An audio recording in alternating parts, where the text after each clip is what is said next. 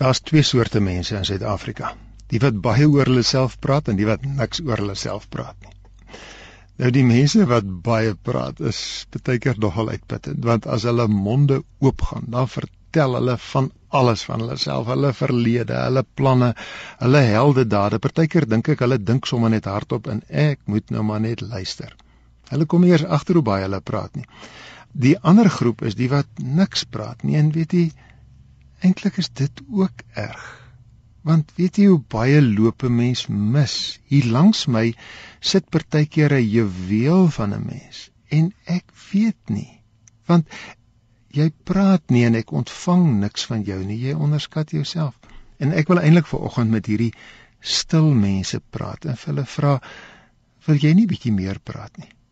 Vertel bietjie van jouself, veral wat die Here al met jou reg gekry het wat die Here al in jou lewe laat gebeur het, want dis die verskil. Dis die verskil tussen spoggerig wees en dankbaar wees.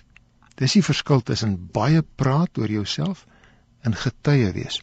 Want spog beteken ek praat oor my prestasie. Maar dankbaar wees en getuig vertel oor dit waarmee God my al gehelp het en in my lewe reg gekry het. Nou die apostel Paulus praat in 2 Korintiërs 11, praat hy oor hierdie neiging om te min oor jouself te praat. En hy sê ek gaan nou 'n bietjie afwyk van my gewone styl. Ek gaan baie oor myself praat en die hele hele hoofstuk 11 is praat oor homself. Hy sê ek klink nou eintlik 'n bietjie dwaas en spoggerig, maar hy moes sy hele lewensverhaal vertel. Sy harde werk en sy swaar kry omdat dit God se werk was. Hy sluit dit af 2 Korintiërs 11 vers 30.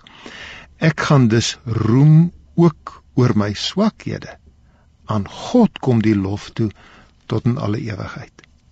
Dis 'n stil mens wat aan die praat geraak en oor God se werk aan hom gepraat. En daarom wens ek die stil mense wil ook meer praat. En vir ons vertel van die gewone goed waarmee God vir hom gehelp het, vir haar gehelp het vertel van die swaar kry en die sukkel, maar dat God my gehelp het om vas te byt. Vertel van mislukkings, maar God het my opgehelp. Want jy's mos jy moet werd om oor te praat. Jy's ook God se kind.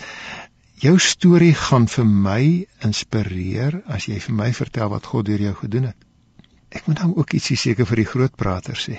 Weet jy, luister is ook kosbaar. Probeer dit gerus as jy wel aan die praat raak, maar jy kies om te praat eerder soos Paulus oor God se dade deur jou, dan gaan jou stories dalk nog interessanter wees en mense gaan nog meer daarna luister.